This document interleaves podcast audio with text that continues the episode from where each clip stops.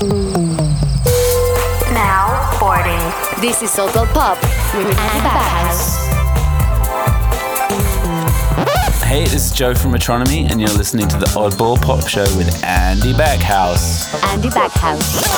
We are the wonderful Oddball Pop from across the globe. Ladies and gentlemen, it's a pleasure to give you a very welcome to your lovely paradise. Andy Backhouse. Oddball Pop from across the globe. From across the.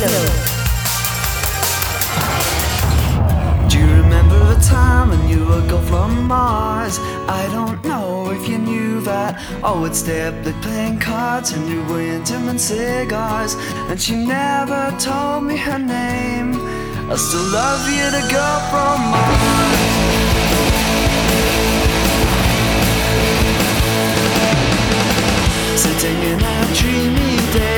Water's edge On a cool summer night Fireflies and stars in the sky Gentle glowing light. From your cigarette The breeze blowing softly on my face.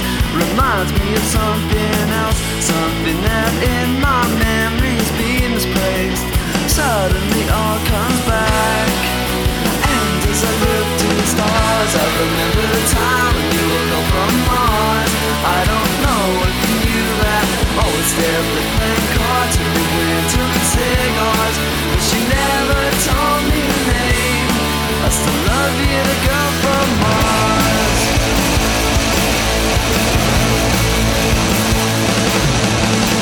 Searching through the darkness over the moon and strand Electricity in the air Twisting all through the night on the terrace Now that summer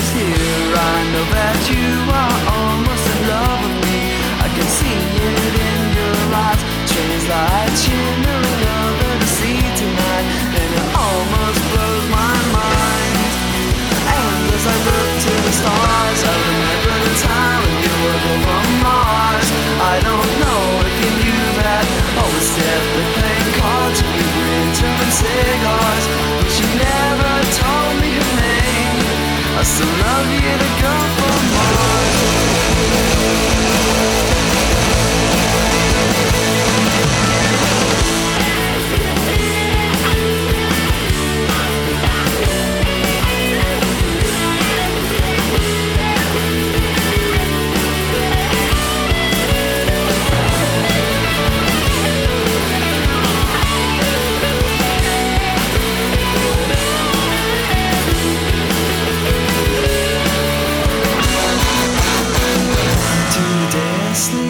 chair by the window. It felt as if you'd returned. I thought that you were standing over me. When I woke, there was no one there. I still love you, girl from Mars. You remember the time when you were gone from Mars? I don't know if you knew that. Always cards and we went to cigars. But she never told me her name. Do you remember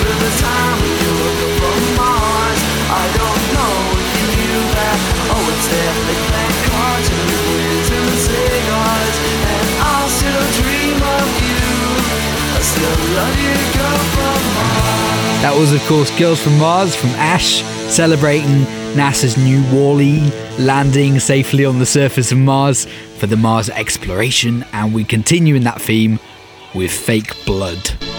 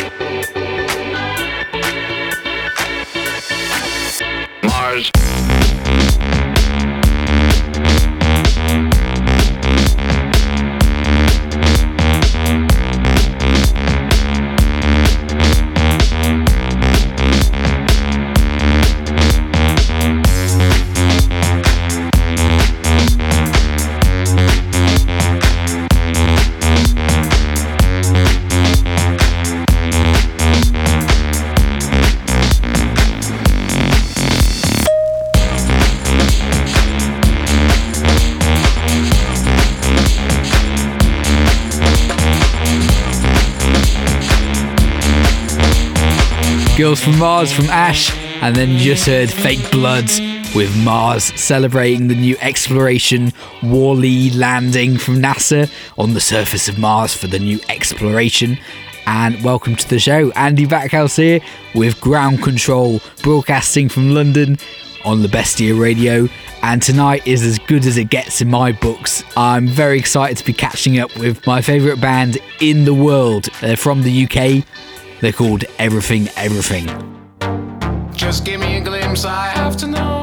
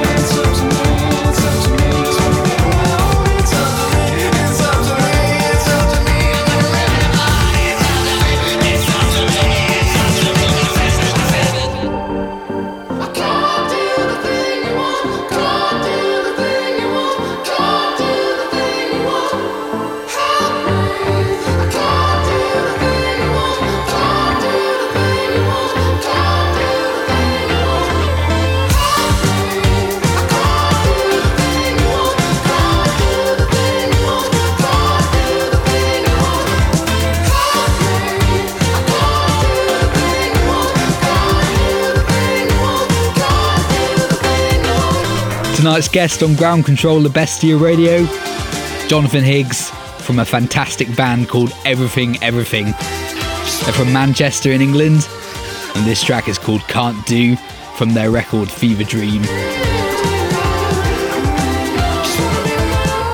Hello, if you followed and loved this band for many years, and if you've never heard this band before, you can start right now, tonight.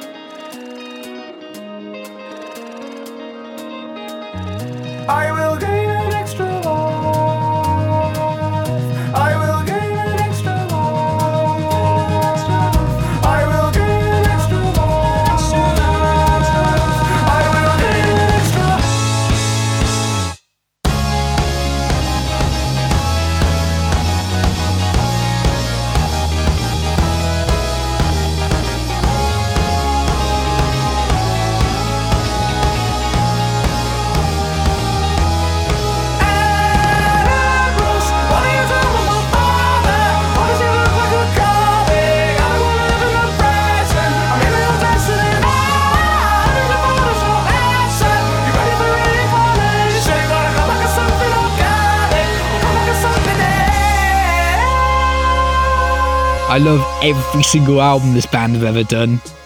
Man Alive, Arc, Get to Heaven, A Fever Dream, and the latest entry to the canon last year, Reanimator. This track, though, is very, very early Everything Everything, the second single this band ever released, called Photoshop Handsome from back in 2009. You'll hear the new chat with Jonathan from Everything Everything in about 10 minutes' time on the show. And it goes without saying tonight, we're completely off playlist on La Bestia. I'm especially excited about the track list we've got for you tonight from Maximo Park, Dead Nature, Jeanette Weaver, Otis, Fake Laugh and Tarquin, and this next from Du Blonde. I know what you've been going through, babe. I know that you've been wishing you were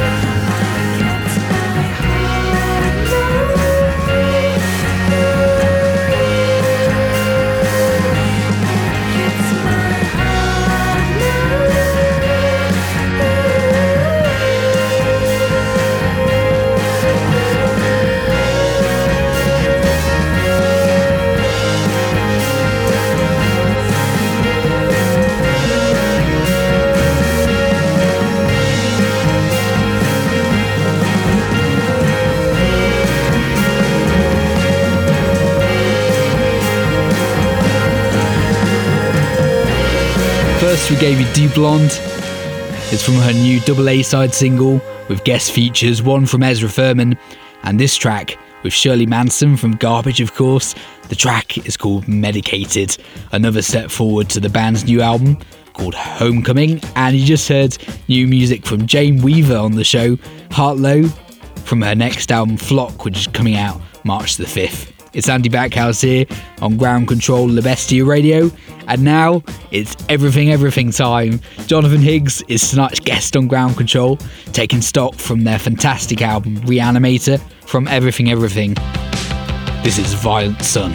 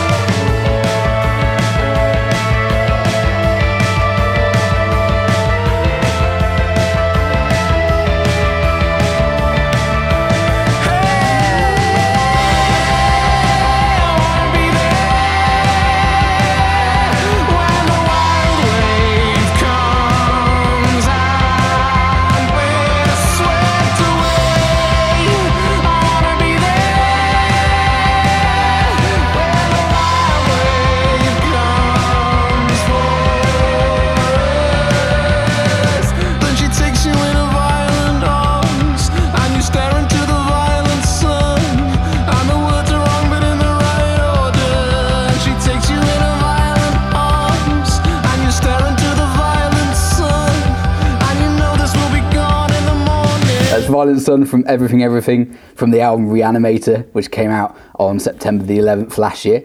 You've often talked about it being the last song that you'll play on the club on the dance floor. It's got that kind of energy to it, hasn't it? Yeah, absolutely. It's kind of song we've wanted to write for a long time that has that feeling of desperation and euphoria at the same time. That's kind of what all our songs are supposed to have, really. It's like the ultimate emotion that a person can feel, the feeling of kind of really being alive and not safe, feeling of uh, exhilaration, really.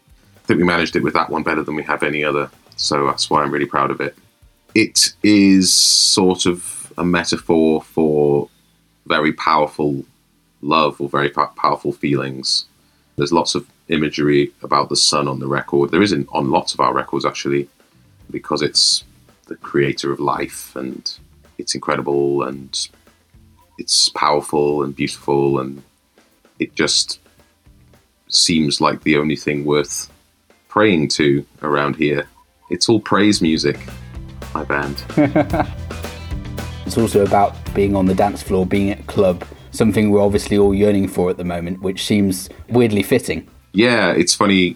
I mean, almost all the songs on the record get recontextualized in a meaningful way with what we've got now. But I think that you could probably say that about Ed Sheeran's album because we're all we're all thinking about the same thing. We're all everything is affected by this same thing. So even watching Neighbours, you're probably thinking about the Yeah. pandemic. It's just permeates everything at the moment. And of course, the album was all recorded before any of that started in November 2019. And then it was released just at the beginning of lockdown.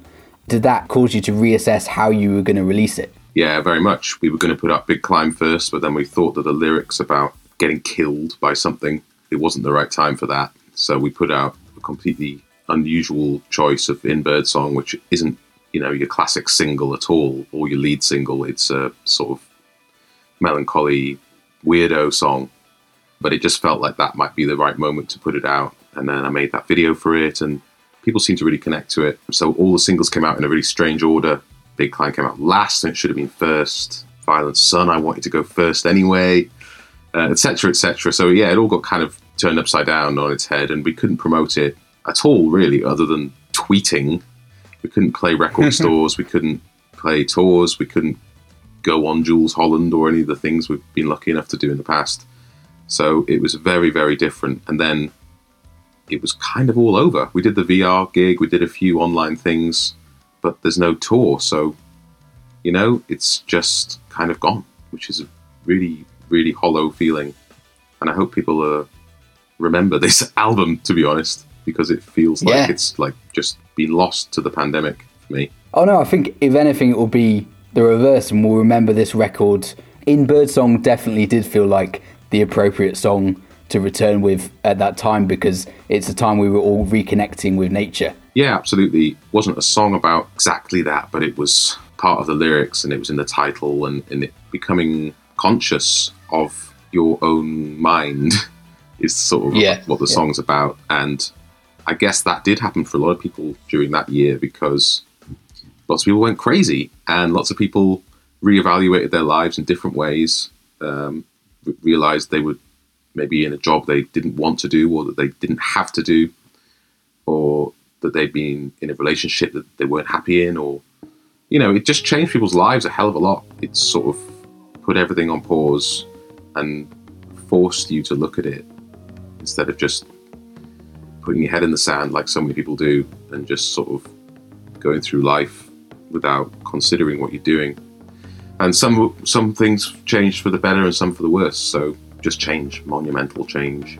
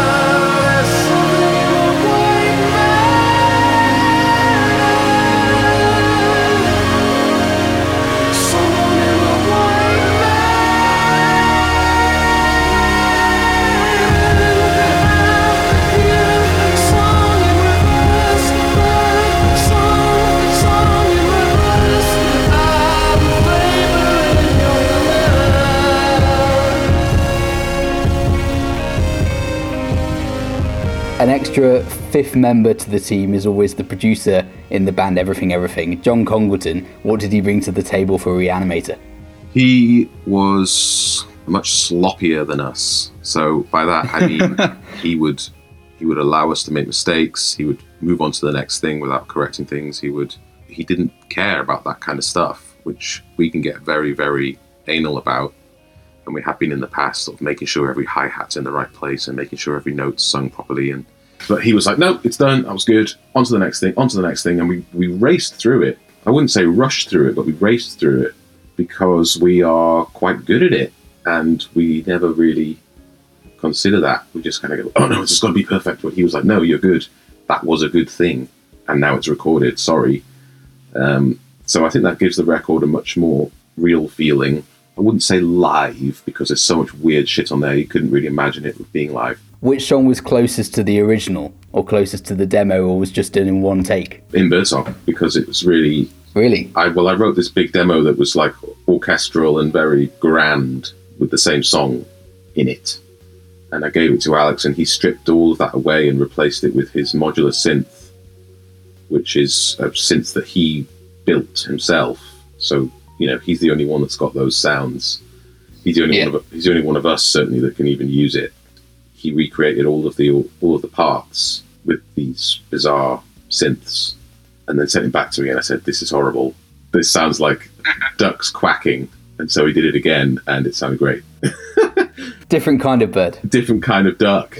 And uh, once it was done, it was kind of done. And we didn't really want to fuck with it too much because we didn't want to put loads of drum kits over it or like, here's a bass part. It's like, it wasn't that kind of song. So we, we did, Mike did play literally dun dun, dun dun, dun, like a kick on it and I obviously re recorded the vocal. But apart from that, it was Alex's original modular synth that we just put on the record because it couldn't be better. That, that that is the demo you're hearing, basically. As we're, I think, beginning to hear more, especially in this record, you each all very adept now as producers yourselves, really, aren't you? Like Alex has worked a lot on the Dene Moore record. Have you noticed that you're bringing more and more of that to the table? Is it like having five music producers in a room, essentially? No, it's we've always had the same sort of engagement. I think Alex has always been very production uh, minded. Well, he's very everything minded. He's sort of insane, um, but he's always been very on top of production and, and very interested in it and very up for experimenting. Whereas I'm less so than I was, I think, once upon a time. I'm more interested in making sure that the lyrics are really good and like the message of the song is correct and it's powerful and things like that. But it's a bit more vague, the things that I'm into. I'd be very happy with a with a very poorly produced music, as long as you know it sounded sounded kind of true or whatever. So it's good to have Right. both those two things going on because I think if we were both in production Yeah. land, we'd just make like horrific latter day Mars Volta kind of records. Um, and if we were both me, we would just you know God knows what that would be. It would it wouldn't be good. Um, so I think it's a really good mix to have those two sort of forces going on. I really think there's a lot of moments on this record that is Alex's. I mean, you all have your finest moments in it, but Alex on Lost Powers, the guitar is really sweet and the production is very vibrant and almost exuberant, colourful sounding, isn't it? we wanted this record to sound positive because we've made quite a lot of negative records. we sort of felt that by the time it came out, that could things could possibly be more positive, and it, it would suit that. Or we, we were just we just wanted things to be positive. How about that? Unfortunately, you know, things if anything are worse than ever at this point, unless you're in America, whereas things suddenly just took a little upturn. But yeah, we wanted Lost Powers to sound positive. We wanted all the songs to sound positive, and that was really a bit of a struggle for me because I tend to write negatively very naturally, and when I write positively, it can be very cheesy and things like that. So getting that balance right was hard, but we definitely relished the challenge. We're always trying to do something hard, to be honest, because that's the kind of idiots we are in this band.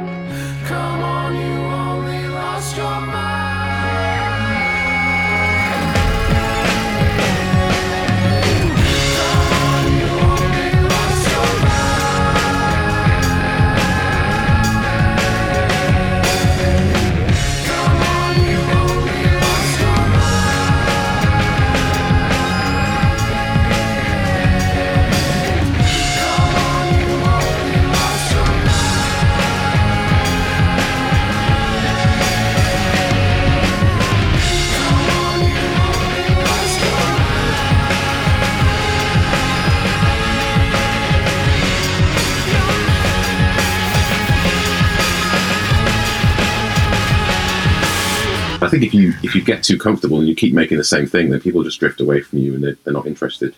Certainly with bands I've enjoyed.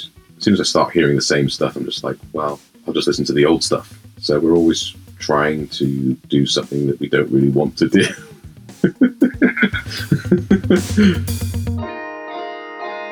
Well, that's something I love seeing about everything, everything. Maybe on the first record, a lot of people who don't know your music as well would be at the festival stages for Photoshop Handsome or Mikey's Your Boyfriend. Every record you have a new hit that people go for, you know? Well, it's.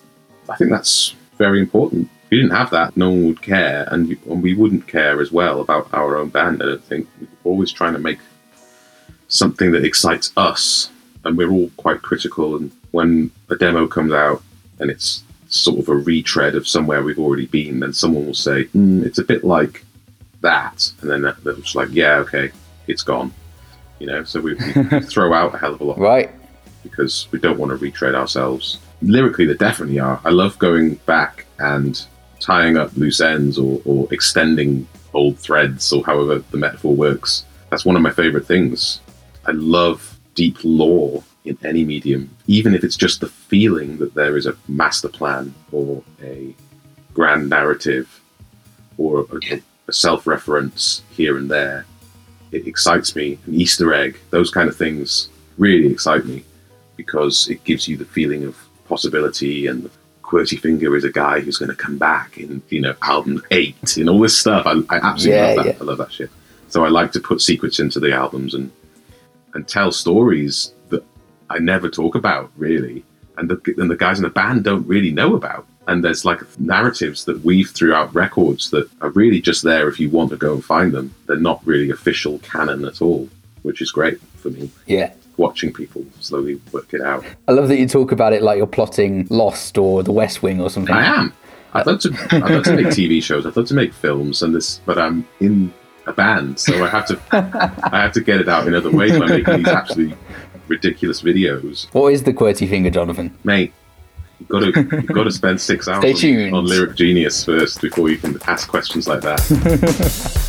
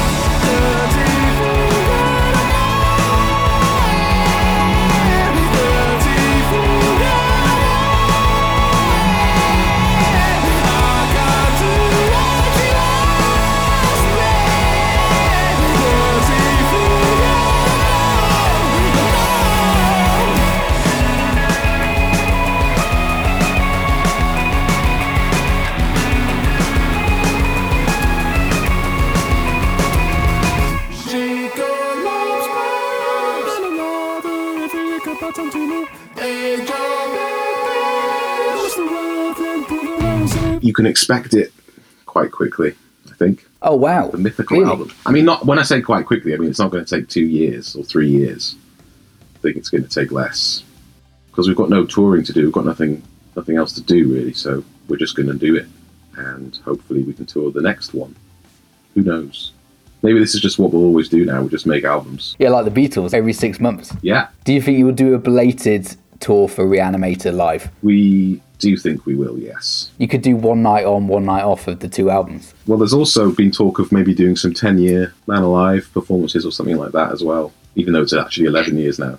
So who knows? I don't know what the hell. I mean, mate, I would play a pub gig right now. I'd play an open mic right now. I'm very intrigued, Jonathan. I, I always like to get little details out of you about the next record. Are there any music that you're playing on repeat and are very influenced by at the moment? Yeah, I'm really enjoying Buggles at the moment, which sounds really terrible, but you know, Video Killed the Radio Star. Started listening to the album that it was from, and that was really good as well. I just love the vibe of it, the sort of how colourful and exciting it is. That's been my go to at the moment. This is what album six from Everything Everything will be like, right, Jonathan? Right now, it, in my head, it is. What is it about the record that you're picking apart musically and I guess scientifically? What is interesting you about it? Well, it's it's very full, but very well produced, which is not surprising considering who made it. But that's always been a challenge for us. Certainly, when we were a younger band, our records were too full, and mixers would find it difficult to balance everything, or maybe there was just too much in it, regardless of how well it was mixed. But this is done so expertly, and there's so much kind of care and attention spent on every sound and what everything's doing, and it's like really exciting production flourishes all over it, and the songs are just wonderfully pop in a Yeah. great way. But the lyrics are actually pretty odd throughout. So basically, it's just like me, but much more successful, which is why I like it. Well, I never expected we'd play this on the Bestia, but uh, hey, Jonathan, do you want to introduce it? This is Video Killed the Radio Star by Buggles. Intently tuning in on you.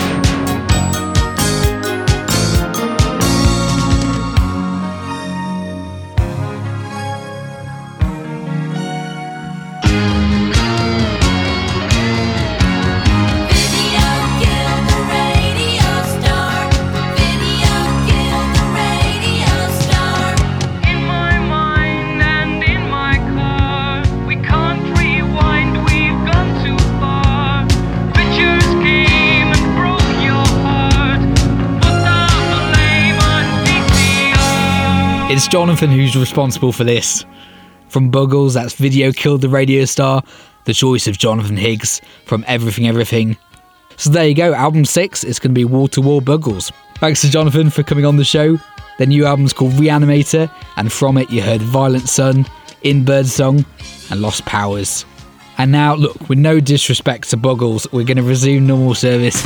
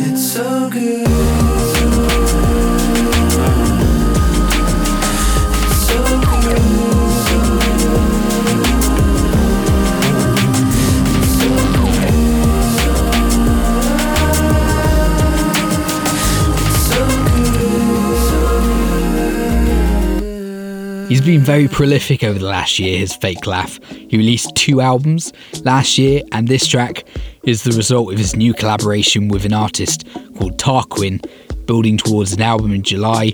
It's called So Good. And hey, thanks for your company tonight. I've been Andy Backhouse, back same time, same place next week. And until then, I'll leave you here in the company of Paul Smith and his band of merry men, Maximo Park. They're nothing short of icons and legends here in the UK. Their album comes out this Friday. It's called Nature Always Wins, and taken from it, this is All of Me. Make the world that you wanna see. There are obstacles at every turn. Change happens incrementally, though the embers of ambition burn.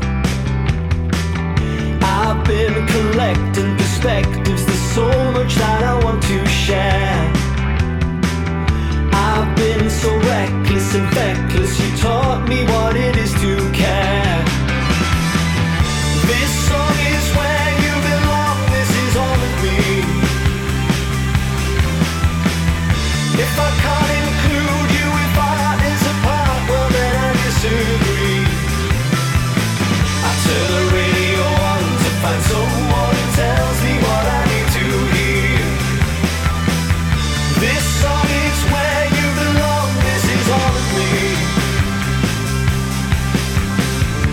the world that you wanna see. There are tables that you'll need to turn. Construct a personality, though your instinct has a role to learn. I've been protracted, distracted, caught up in ambition's glare.